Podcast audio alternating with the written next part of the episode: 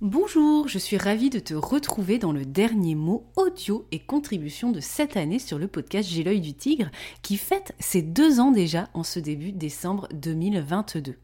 J'ai grandi avec ce podcast et je suis très fière de ces plus de 80 épisodes, de ces milliers d'écoutes et des retours précieux que je reçois régulièrement pour me dire que ce format est utile et vous aide, t'aide à faire avancer le secteur muséal et patrimonial. Aujourd'hui, comme pour les blogs, il y a longtemps, le nombre de podcasts de notre secteur se dynamise, grandit et je suis ravie d'avoir peut-être inspiré certaines initiatives à mon humble échelle.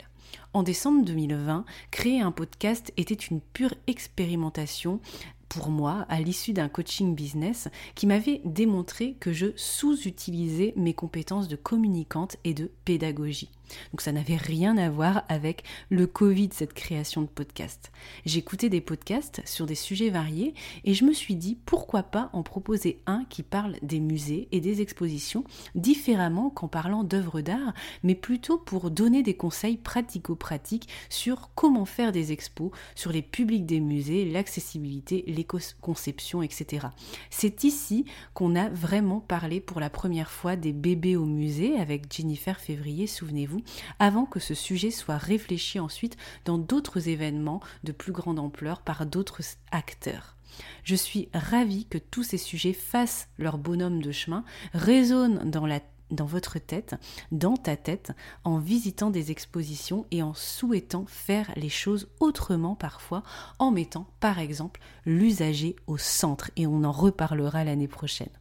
En commençant ce podcast, je méconnaissais ma voix, je ne savais pas faire de montage, je ne savais pas combien d'épisodes j'allais réussir à créer, si j'allais parvenir à garder une régularité, un rythme, une motivation aussi. Car en effet, le podcast est un investissement. Je prends sur mon temps de travail, de communication pour produire ce contenu. Je ne suis pas financé pour le réaliser, je finance les frais d'hébergement et tous les coûts associés, car oui, les plateformes de podcast ne rémunèrent pas les créateurs de contenu, quoi qu'on puisse penser. Les recettes du e-book, par exemple, servent à financer ces coûts et je te remercie si tu as pu participer à cette occasion pour un renvoi d'ascenseur. Quoi qu'il en soit, je trouve ce média très puissant pour créer une relation et un rendez-vous régulier entre toi et moi, entre vous et moi. La nouveauté de 2022 était les podcasts de mentorat, les fameux Ready to Shine, le slogan 2022 que vous avez beaucoup aimé, que tu as beaucoup aimé. J'ai testé aussi la semaine dernière les épisodes Foire aux questions FAQ pour être au plus près de tes besoins. En 2023, il y aura d'autres nouveautés, des invités surprenants et de belles collaborations que je suis en train de cadrer justement en cette dernière semaine avant les congés.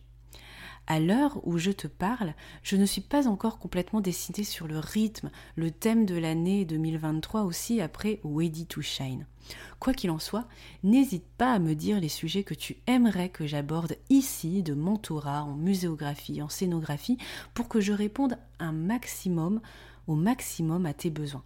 Contacte-moi aussi si tu souhaites partager mon micro pour parler d'un thème en particulier, de ton métier aussi. Je suis toujours ravie de valoriser des, initiatives et des parcours inspirants.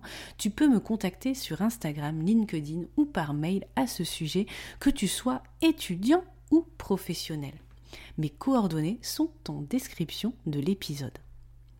D'ailleurs, il y aura un format pour valoriser tes propres projets de rénovation ou de création de musées et d'expositions l'année prochaine. Je t'en dis plus bientôt.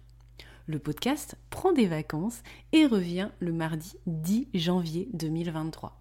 En attendant, je souffle ces deux bougies ici et tu peux retrouver dans les notes de l'épisode le lien vers le podcast anniversaire collaboratif de 2022 l'année dernière qui interrogeait notre lettre au Père Noël pour le musée.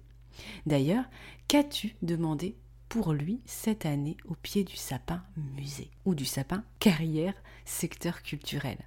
De mon côté, un peu plus de lâcher prise et de légèreté dans les projets et mon métier.